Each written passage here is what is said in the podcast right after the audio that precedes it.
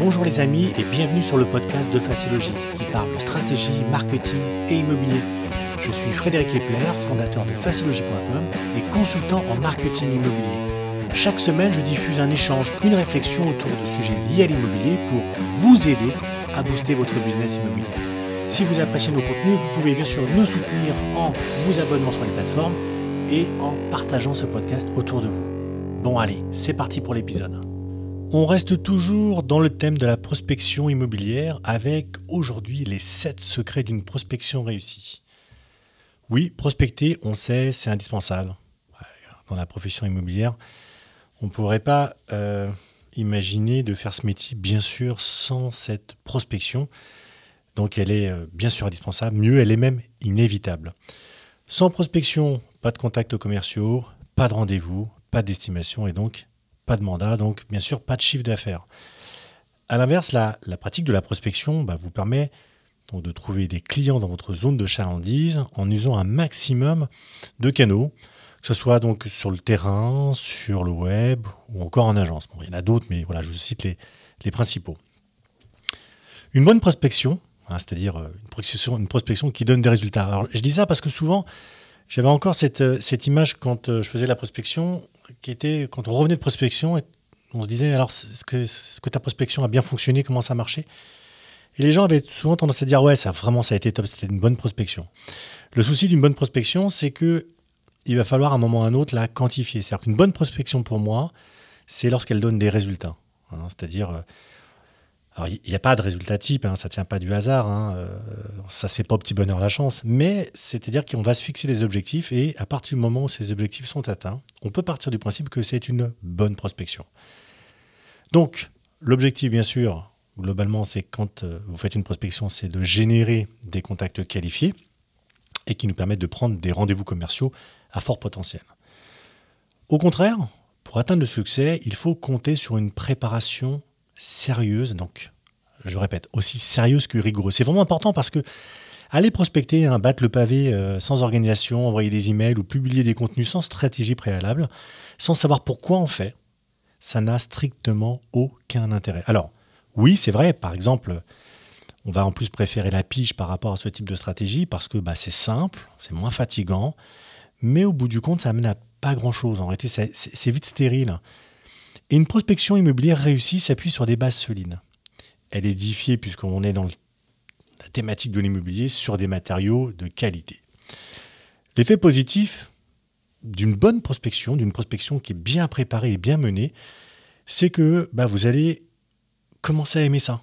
C'est sûr que quand on comprend les choses et quand en plus on y va step by step et on se dit ah j'ai réussi à gravir le premier échelon, et eh ben on se dit bah stop j'ai des évolutions, ça fonctionne bien et du coup, bah, j'y prends du plaisir.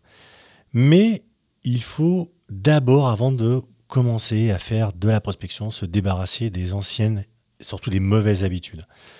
C'est chez nous, euh, on a fait un article là-dessus sur les péchés capitaux euh, aux conséquences funestes pour adopter des nouvelles pratiques qui vont vous amener d'ailleurs sur la voie du succès. Ces bonnes pratiques sont autant de secrets bien gardés que vos concurrents n'ont surtout pas envie que vous adoptiez. Et pour cause, parce que si vous commencez aujourd'hui à faire des choses de façon structurée, intelligente, euh, bah, vous allez commencer à en tirer les profits et bien sûr bah, de gagner des parts de marché et bien sûr de faire grossir votre business. Alors quels sont ces... Alors j'ai marqué, on, a, on est parti sur sept secrets, on aurait pu aller beaucoup plus loin, mais voilà, l'idée c'était de euh, composer sept secrets qui vont vous permettre de euh, bah, dépasser vos concurrents voilà, par rapport à ça. Le premier secret, c'est la planification rigoureuse de votre prospection immobilière. Alors oui, vous allez me dire, Fred, c'est gentil, mais dans toutes les formations, on entend, il faut planifier, il faut planifier. Mais ouais, mais c'est une réalité. Vous ne pouvez pas, à un moment ou à un autre, commencer une tâche si vous ne la planifiez pas dans le temps. Parce que ce qui n'est pas planifié est oublié. Donc ouais, la, la première, première chose, le premier conseil, c'est une planification rigoureuse de votre prospection. Et ça va tout changer.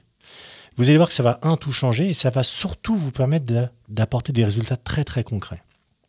Alors, savez-vous hein, quel est le point commun? On va tout de suite commencer par, j'aime bien le côté un peu image, mais euh, quel est le point commun entre le vainqueur d'un tournoi Grand Chelem en tennis et le médaillé olympique et, allez, troisième, un champion du monde de Formule 1. Ils ont tous un point commun, c'est qu'ils ont accordé une importance particulière à leur préparation. Lorsqu'il se présente pour sa compétition, le sportif a derrière lui une préparation intensive. Il ne se pointe pas comme ça en disant tiens, eh, ça serait bien que euh, demain euh, je fasse cette compétition et que je gagne. Cette préparation, elle va être aussi bien physique que mentale. Sa réussite, elle n'est pas euh, celle d'une journée ou d'une semaine, hein. c'est d'abord celle d'une année, voire plusieurs années de travail. Ensuite, celle de plusieurs mois d'entraînement spécifique ciblé pour cette épreuve en particulier. Alors, oui, je prends cette image de sportif, mais parce que c'est ce qui va nous donner la plus belle image aujourd'hui d'une préparation. Mais une bonne préparation, à elle seule, n'assure pas le succès. C'est, n'est pas suffisant. Alors, j'ai aucun doute sur le fait que tous les participants à la même compétition se sont préparés. Je veux dire, il n'y a pas de raison. Mais sinon, avec autant de zèle que le vainqueur, du moins avec beaucoup plus de rigueur. Pourtant, ils sont, alors qu'ils ont fait la même chose, parfois restés sur la touche parce qu'il n'y a toujours qu'un seul vainqueur. De ce fait, on n'est jamais vraiment sûr à 100% de remporter la victoire. Voilà, c'est pas possible. Mais une chose est sûre, c'est qu'en absence de préparation, alors là, euh, ça c'est clair, il n'y a aucun succès possible. C'est la même chose dans, dans les mots. Vous ne pouvez pas à un moment ou à un autre avoir une bonne prospection immobilière, ça c'est un fait, n'y a rien qui vous garantit demain de rentrer autant de mandats euh, qu'il y a de vendeurs potentiels sur votre secteur et de devenir la référence, l'enseigne la plus occupée du quartier. Mais les agents commerciaux qui se lancent à l'assaut des prospects sans aucune planification n'ont aucune chance d'y parvenir. Tout simplement parce que, déjà, ils n'ont aucune idée des actions à accomplir, déjà pour générer des contacts, qui aller voir, dans quelle zone, Comment savoir si tel ou tel contact a un projet de vente, sans parler d'historique, est-ce qu'il a déjà été client ou pas euh, déjà dans votre, dans votre business, que ce soit votre agence, que vous soyez réseau de monétaire, peu importe. Comment leur parler? Quels arguments commerciaux choisir? Ça, c'est hyper important parce que la préparation, je reviens toujours à ce mot, la préparation, elle va vous permettre et vous donner un cadre à votre prospection immobilière. Maintenant, vous vous demandez sans doute à quoi doit ressembler cette planification? Comment je dois m'organiser? L'objectif de cette préparation, c'est déjà de bien connaître votre secteur. Donc il va falloir délimiter des territoires, former des îlots, peu importe des secteurs, voilà, après vous gérez ça euh, à, votre façon, mais l'idée c'est déjà d'attribuer un certain nombre de secteurs, d'îlots à vos agents commerciaux. Déjà dans ce but, vous pourrez en amont de chaque section de prospection session de prospection, excusez-moi, déjà étudier votre secteur dans le détail et le découper en zones primaires, secondaires et tertiaires en fonction de la zone euh, qu'il y a justement euh, avec votre enseigne. Alors, je ne vais pas revenir sur cette notion de primaire, secondaire, c'est des choses que vous connaissez déjà, vous pourrez regarder sur Internet, mais on part du principe que votre business, vous allez le faire à euh, quelques mètres autour de votre agence, c'est la zone primaire. C'est celle qui va représenter un peu plus de 70 à 80% de votre chiffre d'affaires. Donc voilà, étudier dans le détail et découper vos zones. Ensuite, il va falloir prévoir le temps nécessaire pour couvrir ce secteur. Ensuite, calculer le nombre de sorties possibles chaque semaine en fonction des autres obligations que vous avez. Hein. On sait que vous avez des relances acquéreurs, qu'il y a des visites, des estimations, etc. Ensuite, calculer le nombre de sorties à prévoir pour réaliser vos objectifs. Morceler le secteur en plusieurs zones à prospecter, ce qu'on appelle des îlots définir le nombre de boîtes aux lettres par îlot, attribuer un îlot à un agent commercial et prévoir le temps nécessaire pour le parcourir à raison peut-être de 2 à 3 heures grand grand maximum. Alors, c'est un sujet qu'on abordera plus tard, je ne vais pas rentrer trop là-dedans, mais voilà, donc donner un timing sur le, passage que vous allez faire sur un îlot. Réserver des plages horaires dans votre emploi du temps et uniquement dédié à la prospection et on n'y déroge pas. Cibler en priorité donc les secteurs les plus intéressants avec des opportunités donc ces opportunités, ça, on le verra peut-être tout à l'heure, mais ça va être euh, est-ce que je vais plutôt, quand je sors le matin, plutôt aller à gauche ou à droite ou en face? Mais ça, vous allez le déterminer justement en fonction de votre base de données et de votre historique. Est-ce que vous avez, par exemple, une estimation il y a quelques semaines et vous aviez prévu de retourner dans le secteur? Est-ce que vous avez euh, eu un acquéreur au téléphone qui est propriétaire et c'est l'occasion, quand vous passez chez lui, peut-être euh, de, de conserver, de garder un lien avec lui et justement, bah, même s'il ne trouve pas son bonheur chez vous, c'est qu'il se rappelle de vous quand il vendra. Et donc aussi, dernier point, c'est de privilégier votre secteur, celui que vous connaissez le mieux. Donc, vous voyez, la préparation, une fois qu'elle est faite, vous n'aurez plus qu'à vous laisser, euh, en tout cas, euh, laisser faire les choses, euh, que ce soit vous-même ou si vous êtes manager, donc laisser votre équipe donc prendre les choses en main, et d'aller donc sur le terrain pour après laisser une trace. Donc ça peut être soit par le biais du porte-à-porte, du boitage, des distributions de prospectus, bref. Ou alors faire de la prospection dite indirecte. Le bon côté des choses, c'est que en planifiant, vos, actions donc de la sorte, vous allez modifier en profondeur la façon de travailler et surtout d'apporter quelque chose de différent dans la pratique de la prospection. Déjà pour vous permettre d'avoir des résultats positifs très rapidement. Donc le point numéro 2, donc le conseil numéro 2, c'est que la prospection immobilière doit cibler des objectifs très clairs et pertinents. C'est vraiment important parce que, outre le fait d'être clair et pertinent, ils doivent être mesurables. Il n'y a rien de plus frustrant, quand moi j'étais conseiller immobilier, d'aller prospecter sur le terrain, de revenir et de se dire mais est-ce que ce que j'ai fait c'est bien ou pas bien? Ou alors de se dire que vous avez prospecté sur le terrain, deux semaines après vous apercevez euh, en levant la tête qu'il y a un panneau d'un concurrent. Alors que vous avez travaillé cet immeuble peut-être dix jours auparavant. Mais en gros, euh, la prospection a, été faite de telle sorte qu'il euh, n'y a aucune trace qui a été laissée, puisque, pour preuve, la personne qui vend est à l'autre part. Alors, si on revient sur euh, notre, image, l'image de notre champion, qu'il s'agisse du tennisman hein, ou, du ou, du médaillé d'or olympique ou du pilote de course, comment pensez-vous qu'il organise sa préparation physique et mentale? En se disant ah, je vais faire du mieux que je peux, ou plutôt en s'affirmant lui-même, à dire je vais remporter le tournoi ou la course, ou monter sur la première marche du podium Alors j'imagine que vous, vous doutez de la réponse. Oui, le sportif, celui qui gagne, il a toujours en vue le plus haut point possible. Tout comme l'alpiniste qui observe le sommet de la montagne avant de le gravir. Un champion, en pleine préparation, en vue de sa prochaine compétition, se donne des objectifs à atteindre.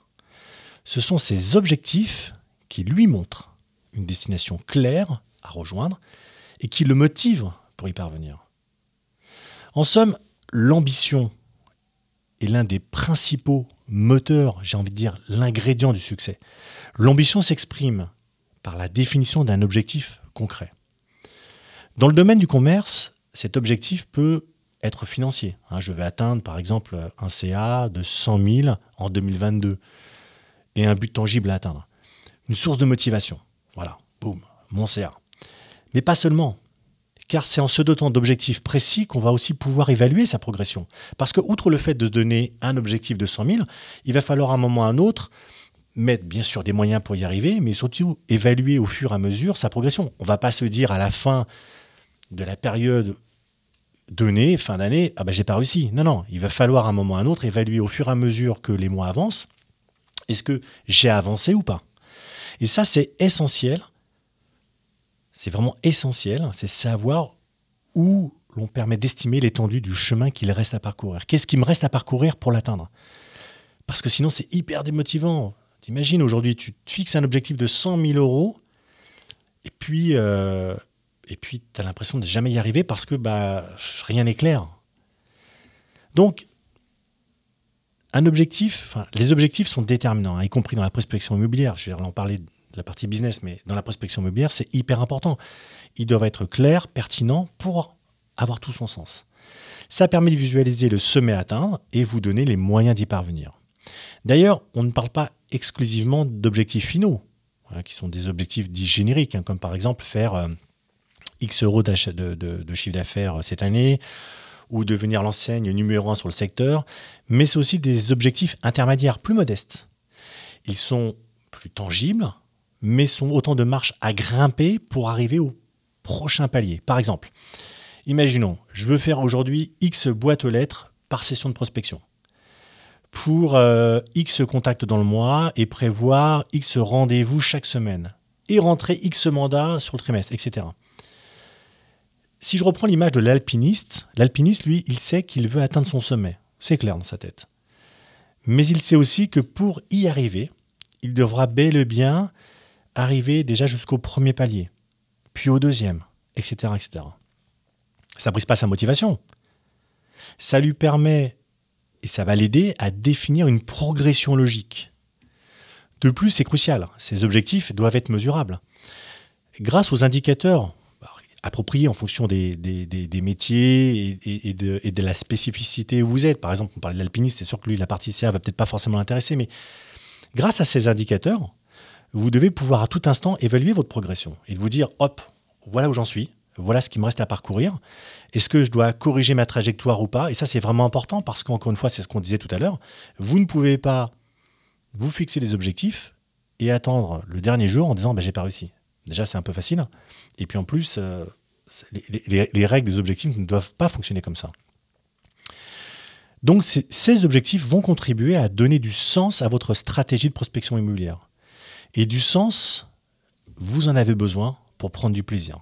Ça, c'est dans tous les métiers. Si vous donnez du sens à ce que vous faites, vous prendrez du plaisir. Si vous faites les choses, j'ai envie de dire euh, bêtement, même si j'ai pas, j'aime pas trop ce terme, mais si vous faites les choses bêtement sans comprendre, bah ouais, bien sûr, vous allez vous dire, bon, mais, mais quel intérêt? À quoi ça sert? Ça sert à rien. Troisième, euh, troisième conseil, c'est troisième conseil, troisième technique, c'est voilà, une prospection réussie, ça nécessite de créer et d'alimenter une solide base de données. Alors, je, sais qu'il y a beaucoup de gens qui vont me dire Ouais, mais alors Frédéric, tu, me parles souvent de ta base de données. Euh, on en a, mais on ne sait pas comment la travailler. Bon, ça, c'est encore un autre sujet, mais. Mais on ne sait pas quoi en faire en réalité. On a une base de données, très bien, on l'a, on a des noms, on a des prénoms, on arrive à euh, mettre des, boîtes aux lettres, euh, on arrive à les localiser, on arrive à savoir quels sont les appartements associés aux boîtes aux lettres. Bref, on a même parfois un historique de savoir que cette personne-là a vendu par un tel, a acheté par nous et acquéreur d'un bien, a acheté une estime, a acheté dernièrement un produit investisseur. Bref. Donc oui, la base de données, c'est un vrai, vrai sujet. C'est un vrai sujet de toute façon pour les prospects, mais pour les biens immobiliers. C'est-à-dire que voilà, les deux sont, sont, très liés. Et en immobilier, comme partout, hein, savoir, c'est pouvoir. Sans une connaissance pointue de votre secteur, vos actions de prospection immobilière reviennent à lancer un filet de pêche au hasard dans l'océan. Ça n'a strictement aucun intérêt. C'est genre, je lance le filet et euh, allez, on va attraper plein de poissons. Bien sûr, hein, tromper, euh, bien sûr, se, tromper, ça, ça, ça existe, c'est possible. Hein. Mais par contre, ça entraîne des, conséquences vraiment très sérieuses puisque ça va vous faire perdre du temps et de l'argent. Et puis, ça va surtout vous démotiver.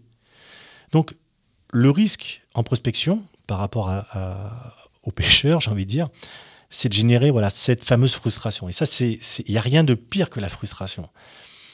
La frustration pour vos équipes qui battent le pavé, une partie de la journée, c'est par exemple de ne pas pouvoir ramener, on va dire, des contacts. La frustration pour vos prospects, eux qui se sentent dérangés sans raison, puisque là, ils vont encore avoir quelqu'un qui va taper à la porte, on ne sait pas pourquoi ou alors qu'ils vont avoir ce discours Bonjour, euh, je suis responsable de votre secteur, est-ce que vous vendez votre appartement? La frustration pour vos prospects, c'est qu'ils se sentent dérangés, donc sans raison, alors que eux-mêmes n'ont aucun projet de vente ou d'achat à vous confier. Donc, vous voyez, dans ces deux cas de figure, cette frustration, elle est vécue, peut être vécue par vos équipes ou vous en tant que négo, mais aussi par vos prospects. Donc, c'est vraiment important, on revient à la base de données, c'est vraiment important pour une si vous souhaitez avoir une prospection efficace, c'est d'éviter déjà ces, types de frustrations. Parce qu'elles ont vraiment des conséquences notables. Un, vous allez risquer de vous démotiver ou de démotiver votre équipe, vos agents, vos agents commerciaux. Ensuite, vous risquez de mettre à dos vos futurs clients potentiels. Et la seule manière de contourner ces obstacles, c'est de vous préparer, c'est de préparer avec soin votre prospection en vous appuyant sur ce que vous savez de votre zone. Est-ce que vous savez euh, d'où proviennent donc vos données que vous avez récoltées au cours des précédentes sessions de prospection ou par le biais de vos supports digitaux? Donc tout ça englobé fait que vous devez avoir une information. Ces données, elles englobent des informations relatives aux prospects. Ça peut être euh, l'identité, le numéro de téléphone, le nombre d'enfants, les relations qu'ils peuvent avoir entre vos différents contacts, les emails. Mais aussi des renseignements concernant les biens immobiliers. C'est ce qu'on voyait tout à l'heure. Est-ce que ce contact aujourd'hui est locataire par, ce, rapport à ce bien-là? Euh, Est-ce qu'il y a une estimation qui a été faite? La, valeur du bien, il y a peut-être X temps, la situation sur le marché, etc. Donc, il y a deux données aujourd'hui qui sont relatives à ça. C'est les données relatives aux prospects et les renseignements concernant les biens immobiliers. Insérez dans un projet euh, assez précis, surtout dans, un outil qui va vous permettre de le traiter, donc ce qu'on appelle chez nous des, logiciels de marketing, notamment d'ailleurs celui euh, que vous pouvez d'ailleurs tester qui s'appelle prospeno.com, qui est un outil que nous éditons, qui a été vraiment pensé aujourd'hui à la fois comme un CRM et à la fois comme un logiciel de marketing. Et c'est important parce qu'il va combiner donc ces deux aspects. Et elles vont vous permettre de visualiser d'un coup d'œil quels prospects sont susceptibles d'être visités ou contactés et de déterminer quel est le bon moment pour se lancer. En gros, le top du top, imaginez, vous allez faire votre tap-tap et vous savez déjà qui est derrière la porte, ce que vous avez fait avec lui, euh, que ça soit d'ailleurs vous ou qu'est-ce qu'il a déjà fait peut-être euh, dans toute sa vie. Euh, de, résident dans votre ville. Hein. Est-ce qu'il a déjà acheté plusieurs fois un bien? Est-ce qu'il a revendu? Est-ce qu'il a du produit investisseur, etc. Donc la création d'une base de données, c'est pas une option. C'est la condition sine qua non pour rendre votre prospection à la fois plus efficace et pertinente. C'est aussi ce qui vous permet d'approcher d'emblée les bons prospects. Mais ça, on le verra un petit peu plus tard euh, au niveau de ce podcast. Voilà, en tout cas, c'est tout ça pour dire que voilà, il est crucial de collecter des données pour vos sessions de prospection sur le terrain comme sur le web. Un maximum de données, vous pourrez également les employer des fins marketing. Quatrième conseil, c'est d'avoir une approche beaucoup plus ciblée de vos prospects. Justement, on en arrive hein, à ce ciblage. Une fois que vous avez vos données, c'est top, mais elles vont être un atout fabuleux pour vous dans votre stratégie. Le fait de cibler vos prospects, ça va vous permettre d'optimiser vos actions de prospection. En approchant en priorité les contacts mûrs, ce qu'on appelle les contacts chauds en marketing, à défaut des contacts froids. Alors je ne dis pas qu'il faut mettre les contacts froids de côté, mais voilà, là l'objectif c'est qu'on va rester sur, côté de contacts chauds. Imaginez un peu au moment de taper une porte, ce que je vous disais, hein, vous savez déjà que le propriétaire de la maison ou de l'appartement a un projet de vente. Vous savez aussi qu'il ne s'est pas lancé jusqu'à maintenant, faute d'avoir trouvé la bonne agence pour s'en occuper. Alors forcément, votre argumentaire commercial, bah, lui, sera bien plus aiguisé que si vous ne le saviez pas. En gros, ça va vous éviter de taper à une porte. Alors moi, ça m'est déjà arrivé. Il, y a, bien sûr très longtemps, mais ça m'est arrivé une fois de taper à une porte en, faisant mon blabla. Et, le monsieur très gentil me laisse parler pendant 5-10 euh, minutes, parce que c'est souvent, aussi la maladie du, du commerçant, c'est de ne pas laisser, euh, c'est de pas laisser parler les gens, de ne pas les écouter. donc ce monsieur très gentiment me laisse, euh, me, me, laisse finir tout mon blabla, et pour me dire à la fin, bah, vous savez que mon bien est en vente chez vous. Et, là, je me suis retrouvé un petit peu, un petit peu bête. Bah ouais, parce qu'en gros, j'avais pas les éléments qui m'ont permis de savoir que cette personne-là était déjà euh, client chez nous. Donc, ça, c'est une petite aparté, mais voilà. Vous allez pouvoir adapter votre argumentaire commercial à partir du moment où vous savez qu'il y a derrière et l'historique qu'il peut y avoir sur ce contact. Mais mieux encore, vous avez dirigé vos pas directement chez ce prospect. En gros, ce que je vous disais tout à l'heure, plutôt que de taper à toutes les autres portes de la même rue ou de l'immeuble, et de tomber sur des propriétaires qui, eux, n'ont pas l'intention de vendre. Gagner du temps. Aller spécifiquement chez un contact qui euh, a la volonté euh, et, est vendeur. Vous avez ces éléments-là aujourd'hui. Hein, on voyait tout à l'heure, c'est-à-dire que ce soit un propriétaire qui euh, a mis son bien sur la pige, que ce soit un acquéreur pour lequel vous avez fait une découverte et vous savez qu'il est propriétaire, etc., etc. Ou une estimation que vous avez faite il y a quelque temps. Donc, vous allez gagner du temps, donc les effets bénéfiques, c'est ça. Vous allez booster vos chances de décrocher une estimation avec ce propriétaire et de signer un mandat exclusif. En cela, voilà, sans passer par la pige. Vous avez vu uniquement en utilisant la, la prospection terrain. Parce que la pige, ça ne vous permettra pas d'obtenir l'exclusivité. Vous allez voir ce prospect avant qu'il ne fasse quoi que ce soit et vous êtes le premier sur le terrain. C'est la grande différence entre la pige et le terrain, c'est que voilà, la pige, il y a déjà un projet et des dizaines d'agents immobiliers qui lui ont déjà appelé pour pouvoir récupérer le bébé. Et vous, en prospection, vous êtes en amont de tout ça, donc vous êtes le premier sur le terrain. Alors, c'est pas c'est pas juste, euh, on va dire, l'effet de, votre imagination. Hein. Il est tout à fait possible d'adopter une méthode d'approche des prospects beaucoup plus ciblés et ainsi d'optimiser vos sessions de prospection immobilière en vous adressant vraiment aux contacts susceptibles d'avoir besoin de vous. Donc l'avantage, c'est au lieu de travailler 100 contacts, dont 5 finalement pourraient avoir recours à vos services et deux au final qui pourraient signer un mandat, bah, vous imaginez les taux de conversion Vous vous focalisez sur 5 contacts spécifiques. Dans un cas, votre taux est de 2 points et de l'autre, il est de 40%. Ça fait une belle différence quand même. Hein. et puis, attendez, quel gain de temps, de ressources. Et puis, attendez, on va parler sous. Euh, on sait très bien aujourd'hui qu'un mandat, enfin, la conversion d'un mandat exclusif est, assez courte. Bien sûr vous avez des probabilités de, faire un chiffre d'affaires beaucoup plus fort. Et on sait aussi, ça c'est encore un sujet, que euh, les commissions sont beaucoup plus structurées et, et maîtrisées dans le cas d'une exclusivité que sur un mandat simple. Bon bref, ça c'était encore autre chose. Mais clairement, voilà, cette méthode peut tout changer à votre manière de pratiquer la prospection. Pour en bénéficier, il suffit donc de compter sur vos données, celles que vous avez récoltées durant vos sessions de prospection terrain, mais aussi par le biais des supports web. Hein, c'est ce qu'on a vu sur le point précédent. Ce qui veut dire que vous disposez certainement déjà d'énormément d'informations qui malheureusement ne sont pas forcément exploitées pour toucher le bon ou les bons prospects. Sauf que bah, ces données, c'est ce que je viens de vous dire, il faut les faire parler, il faut les travailler, il faut savoir les... Alors bien sûr, il faut un outil qui permette aussi de les gérer, ça c'est ce que je vous disais tout à l'heure par le biais de Prospénéo, puisque ce sont vraiment des outils qui ont été pensés pour ça. Mais donc ça va supposer un point qui est vraiment important, qu'on voit malheureusement un peu trop négligé, c'est déjà de saisir correctement euh, vos données. Hein, idéalement, alors le top quand vous prospectez, ça serait d'avoir une application mobile qui vous permette de rentrer directement les informations sur votre appli qui va renseigner votre logiciel. C'est le top du top.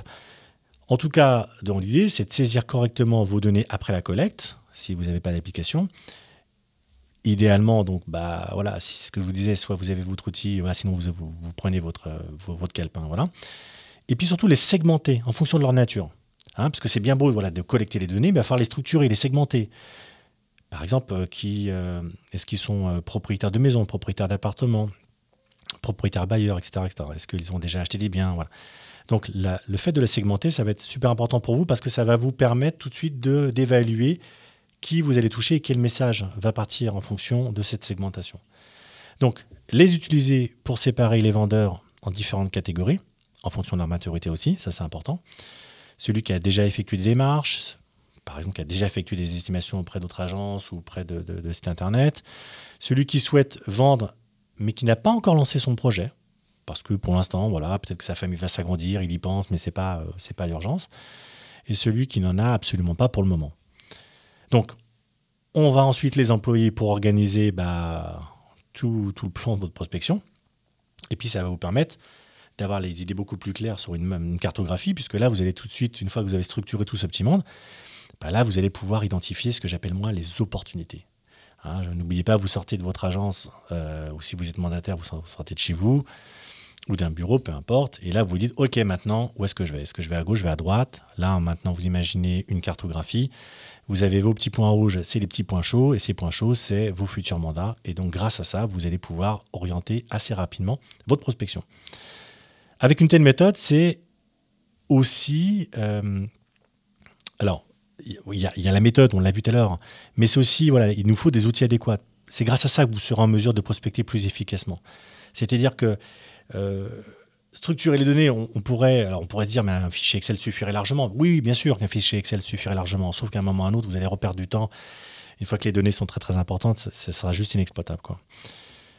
Cinquième conseil, voilà, cinquième point, c'est euh, la prospection indirecte.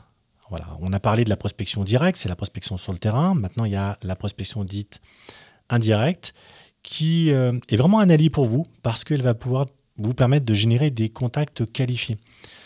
Alors, la prospection, on l'a vu, bien sûr qu'elle ne se fait pas que sur le terrain. En réalité, elle va se faire aussi par le biais d'autres canaux. Et justement, dans l'indirect, vous allez avoir tout le canal qui va euh, être lié, par exemple, au canal digital, c'est-à-dire, euh, par exemple, de pouvoir capter des données via une page web de mon site et un formulaire.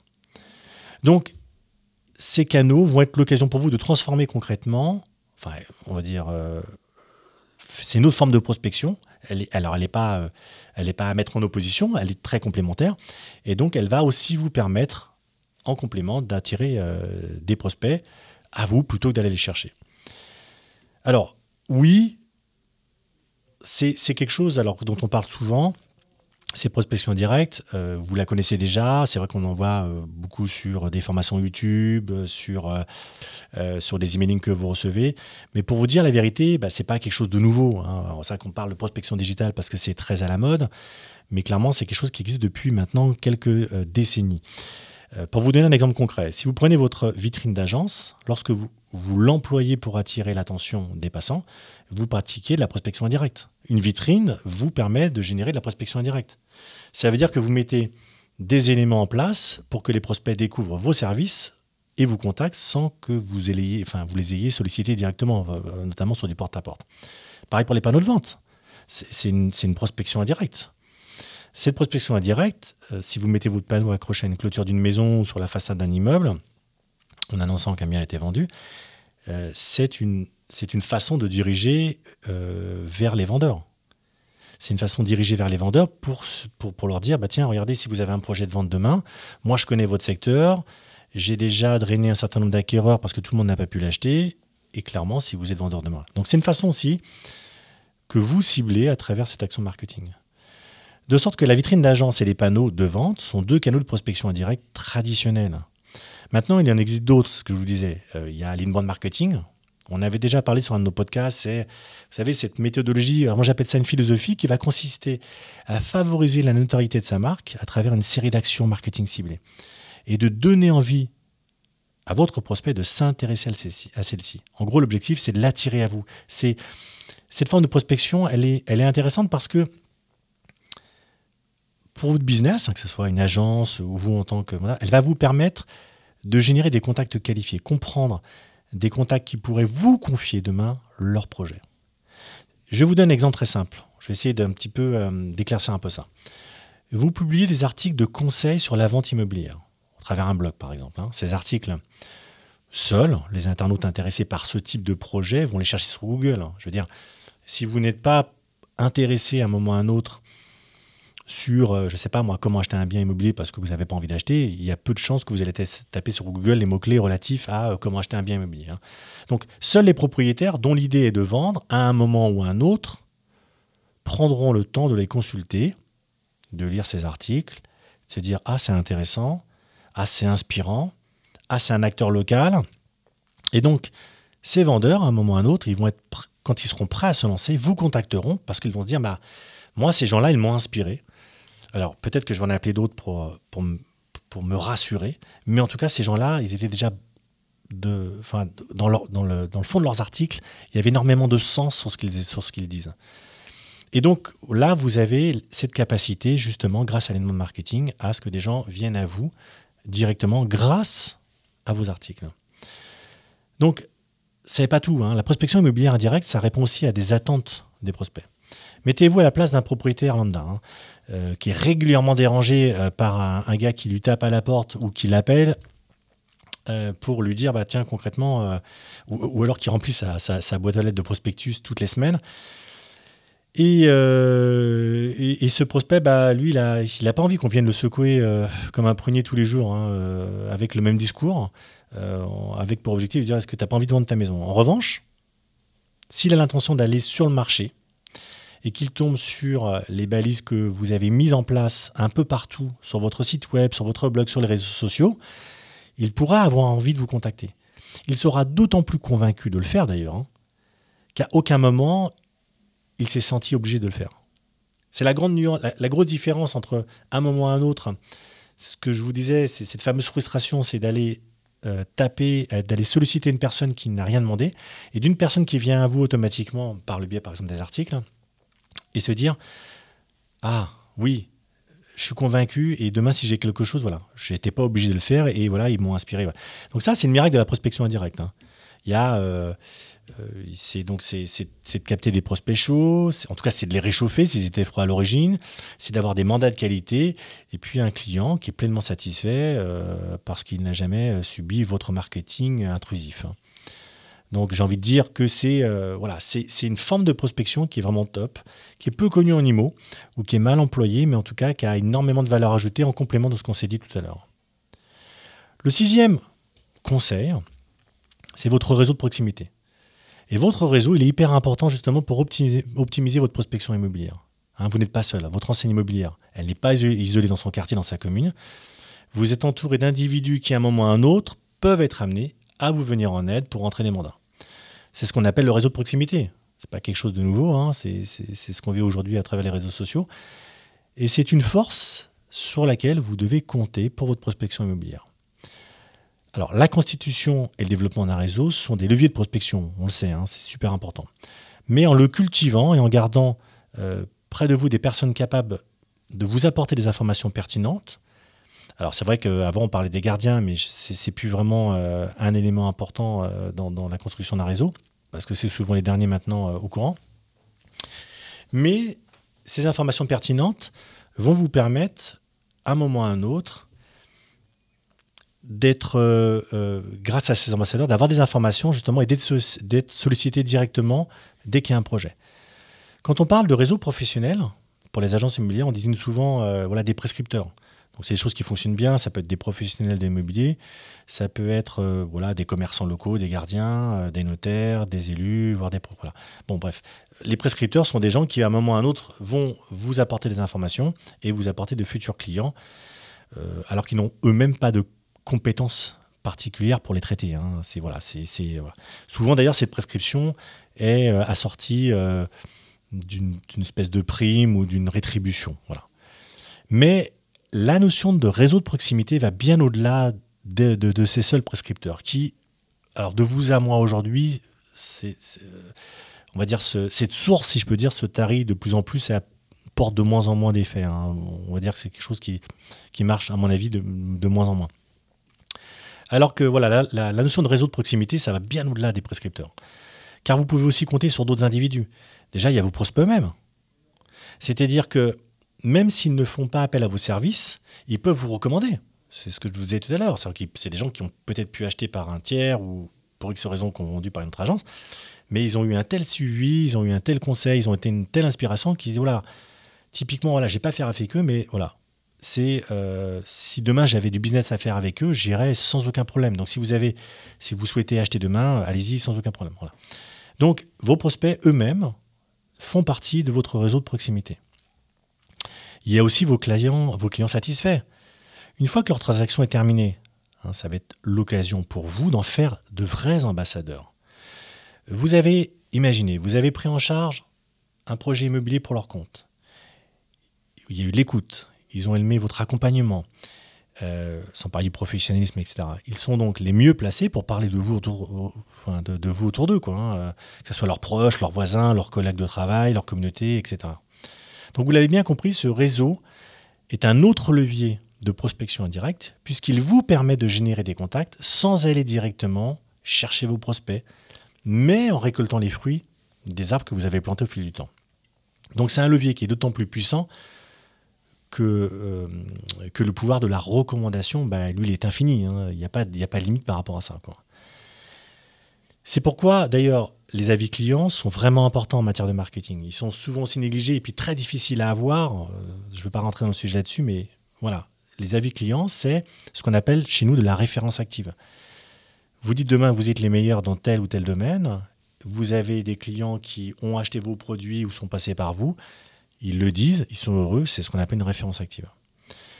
Allez, on avance sur le septième point, septième conseil technique, c'est de mesurer vos performances. On en a parlé tout à l'heure, vous ne pouvez pas avancer si vous ne mesurez pas les performances de vos actions de prospection.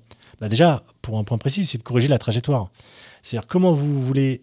Euh, comment vous pouvez atteindre vos objectifs si à un moment ou à un autre, vous n'êtes pas dans la bonne direction? Vous allez attendre quoi? Le dernier moment pour vous dire Ah non, euh, il m'a fallu 12 mois pour comprendre que j'ai pas du tout pris la bonne direction. Ça va pas du tout. Non, non. Donc vous ne pouvez pas de façon en plus aimer quelque chose si vous ne savez pas quel résultat elle donne. Hein, si vous ne savez euh, jamais où vous en êtes. Hein, donc c'est le moment de convoquer à nouveau notre sportif de haut niveau. On va reprendre notre petite image et on va prendre, voilà, on va prendre donc le, spécialiste du 100 mètres qui s'entraîne, lui, au vu des Jeux Olympiques. Il travaille dur au quotidien pour améliorer sa performance. Mais lui, voilà, justement, pour s'améliorer, qu'est-ce qu'il doit faire? Il doit mesurer ses performances, savoir où il se trouve sur le chemin qui le mènera au succès. Il sait que pour se qualifier aux épreuves finales des JO dans sa catégorie, eh ben, notre sportif doit courir la distance sous la barre des 10,05. 10 secondes 05. Alors, nous n'inventons rien, il s'agit des critères de sélection pour l'épreuve du 100 mètres des JO de Tokyo hein, pour 2020. Forcément, il doit donc s'assurer de pouvoir courir au moins ces fameux 10,05, mais dans son cas, un chronomètre précis suffit. Hein, en, se en, chronométrant à chaque entraînement, il sait qu'il est capable en moyenne de faire un temps compris entre 10,06 et 10,10. Ce faisant, lui, il sait précisément le chemin qui lui reste à parcourir s'il veut être qualifié pour les Jeux. Et là, on parle de quelques dixièmes de seconde. Mais en prospection, c'est la même chose. Avec des outils pointus et des valeurs plus nombreuses, c'est exactement la même chose. À partir du moment où vous fixez des objectifs à atteindre, dans le cadre de votre prospection immobilière, vous devez aussi pouvoir évaluer votre progression. Si par exemple, vous êtes sur un objectif intermédiaire de 100 contacts à générer au cours du trimestre, vous devez pouvoir déterminer à tout moment combien de contacts ont déjà été pris, combien il leur reste à prendre pour atteindre ce but. Et ça, c'est un vrai problème parce que souvent, quand on parle à des pros, euh, que ce soit des négos, des agents mandataires, peu importe, quand vous leur posez la question basique de dire combien tu as de mandats en stock, combien tu as rentré de contact, combien tu as fait d'estimation, souvent c'est ah non, mais ça marche bien, non, beaucoup. Mais il n'y a jamais de chiffre précis. L'idée ici, c'est de pouvoir corriger votre trajectoire si celle-ci a dévié. Si on refait une analogie, imaginons qu'une fusée part de la Terre pour atteindre la Lune. La destination est bien identifiée, hein, les conditions de lancement maîtrisées, trajectoire calculée, on est au top, précision à l'avance. Mais pendant le trajet, la fusée dévie très légèrement de sa trajectoire. Or, une minuscule erreur au point A peut avoir, pour conséquence que la fusée passera à des milliers de kilomètres de son objectif. Mais en repérant le problème au moment opportun, il va être possible de corriger la course de la fusée et de veiller à ce que la destination soit effectivement atteinte. Mais pour ça, il faut mesurer la trajectoire aussi régulièrement que possible. De la même façon, votre course en mandat doit faire l'objet de points de mesure réguliers. C'est la seule manière de savoir si votre trajectoire est bonne ou si elle nécessite d'être corrigée. C'est pourquoi vous avez besoin d'indicateurs de performance, avec des outils de mesure adaptés et des données nombreuses pour justement euh, vous aider à la traiter. Ainsi, vous serez en mesure, 1, d'évaluer en temps réel la progression de votre stratégie de prospection immobilière au regard de vos objectifs et vous saurez également à quel moment mettre un coup d'accélérateur pour les atteindre. Oui, prospecter, on l'a vu, c'est inévitable. C'est la clé de la réussite. Tout professionnel de l'immobilier aujourd'hui qui se respecte ne peut pas vous dire qu'on peut faire ce métier sans prospection, mais même si on n'aime pas ça. Donc sans elle, rien n'est possible. Seule la prospection, seule une prospection immobilière bien menée vous permet de générer des contacts nombreux, de réaliser des estimations et de rentrer des mandats exclusifs. Mais pour réussir dans cette voie, il est important de faire deux choses préalables. La première, laissez derrière vous toutes ces mauvaises habitudes de prospection qui plombent vos résultats. Et surtout, laissez derrière vous ces, euh, ces idées reçues de dire que la prospection ne sert à rien, que c'est dur, que c'est compliqué. Il faut ensuite adopter de nouvelles pratiques qui sont autant de secrets bien gardés que vous connaissez maintenant. Vous n'avez plus d'excuses. Donc, si on devait se poser la question sur alors quelle enseigne immobilière serez-vous demain? Quel professionnel de, de l'immobilier serez-vous demain? Celle qui fait du surplace, se contente de vivoter sur le marché, celle qui subit le marché, ou celle qui prend les choses en main pour s'imposer gagner des parts de marché, booster son chiffre d'affaires C'est une question auquel il va falloir que vous cogitiez. C'est tout pour aujourd'hui. Merci de m'avoir écouté tout au long de ce podcast. Comme d'habitude, je vous invite à liker, à partager, à vous abonner. Quant à moi, je vous donne rendez-vous pour un nouveau podcast très rapidement. Allez, c'était Frédéric avec le podcast de Facilogie. À bientôt les amis.